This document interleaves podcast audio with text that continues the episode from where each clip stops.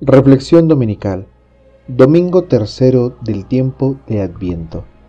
Domingo de Gaudete. 13 de diciembre de 2020. Ciclo B. Alegría. Por Fray Fausto Méndez Osa. Gaudete es el nombre que recibe el tercer domingo de Adviento. En latín, gaudete quiere decir regocíjense, alégrense estén alegres. Se define así este día por ser gaudete la primera palabra que se menciona en la celebración litúrgica y que se toma de la carta del apóstol San Pablo a los filipenses. Alégrense siempre en el Señor. Vuelvo a insistir, alégrense. ¿Cómo se presenta y se vive la alegría en estos tiempos de incertidumbre? La fe que espera es la fe de la madre que espera que nazca su hijo, la fe del agricultor que espera el fruto de la siembra, la fe del profeta que anuncia y la del centinela que aguarda la aurora. Mi alma se alegra en el Señor. Es una invitación a la alegría y al mismo tiempo a la fe comprometida. A la fe como una respuesta viva en nuestra realidad, como encuentro pleno con la gracia. ¿Cómo? Reitero, ¿Cómo alegrarse en estos tiempos de pérdidas, tragedias y de difíciles pruebas? Escuchamos hoy por la boca del profeta Isaías, El Espíritu del Señor está sobre mí, y he venido a curar los corazones quebrantados. Dios promete un mundo nuevo, promete no solo restaurar el orden de la creación, sino hacer que todo lo creado se haga nuevo, rejuvenezca de su deterioro natural para regresar a su original propósito. Que toda la creación se alegre porque Cristo viene y viene lleno de la gloria de Dios. Vendrá como un amanecer que disipa las tinieblas del error y del corazón. Vendrá como la promesa de un nuevo comienzo, de una nueva humanidad. El problema de nuestro tiempo es que junto a las enfermedades está cerca de nosotros el mal que provocamos. El anuncio del profeta no es vaticinio de destrucción, sino una llamada de atención a que se fije la mirada en la esperanza divina que nos ha contemplado con compasión, sanando nuestro debilitado y cicatrizado corazón. El silencio que le predicamos a Dios es la convicción humana de que no necesitamos la ayuda del Señor, como si solos pudiéramos salir adelante.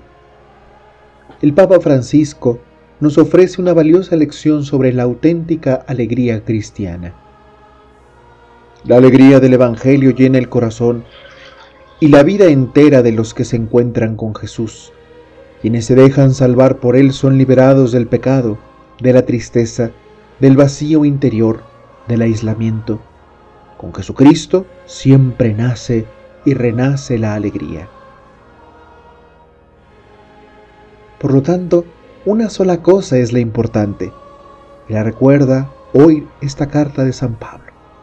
Vivan siempre alegres, oren sin cesar, den gracias en toda ocasión, pues esto es lo que Dios quiere de ustedes en Cristo Jesús.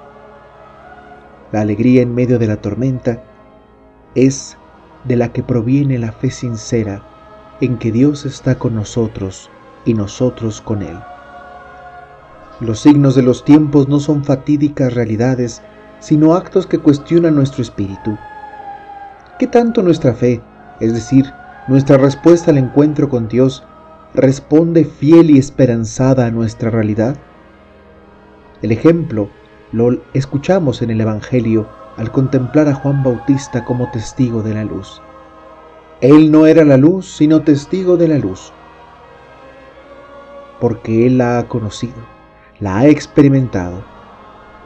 Juan no es el Cristo sino su precursor, el profeta del adviento, de la preparación, del gozo por la cercanía de nuestro encuentro con el Mesías. Los hombres no encuentran su propio resplandor, de ahí que el Señor cure nuestra ceguera y nos permita admirar lo que somos, pero a la luz de su amor, solo a sus ojos, pues la tristeza que nos embarga es esa nostalgia del cielo y esa esperanza futura de la que muchos de nuestros hermanos han participado, especialmente en este año.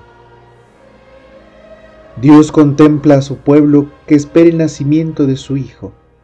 Este pueblo espera en la caridad, en la fraterna ayuda al prójimo y en la constante oración. Pues como nos enseña también el Papa Benedicto XVI, en Cristo la caridad en la verdad se convierte en el rostro de su persona, en una vocación a amar a nuestros hermanos en la verdad de su proyecto. Y ese proyecto es que alcancemos esa dicha que nos trae la salvación. Por eso recordamos nuevamente las palabras que nombran a este domingo como de gaudete. Alégrense siempre en el Señor. Vuelvo a insistir, alégrense porque la salvación está cerca.